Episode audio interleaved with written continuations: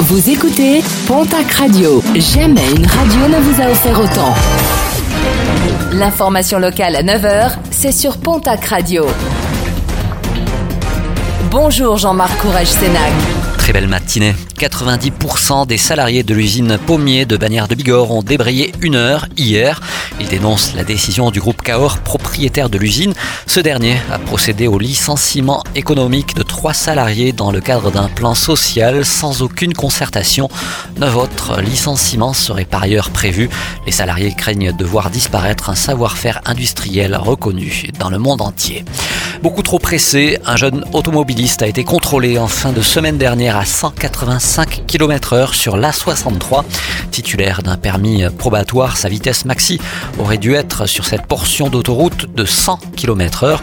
Il sera par ailleurs prochainement convoqué devant la justice. Une cagnotte solidaire a lancé suite à l'incendie qui a touché une habitation dans la nuit de samedi à dimanche à Pouzac dans les Hautes-Pyrénées. Six personnes, dont trois enfants, avaient dû être relogées.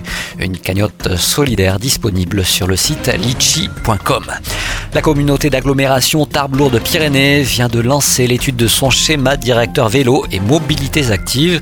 L'objectif est de mieux comprendre les habitudes de déplacement à vélo des habitants pour que le schéma adopté soit le mieux adapté. Pour y répondre, vous avez jusqu'au 26 octobre sur le site internet de la communauté d'agglomération dans la rubrique Transport.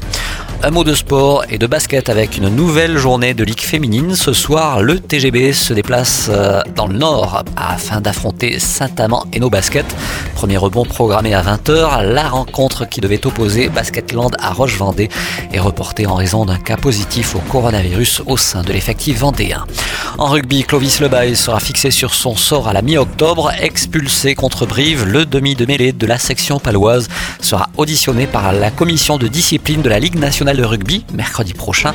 Dans l'attente, le joueur est automatiquement suspendu pour la réception de Lyon dimanche.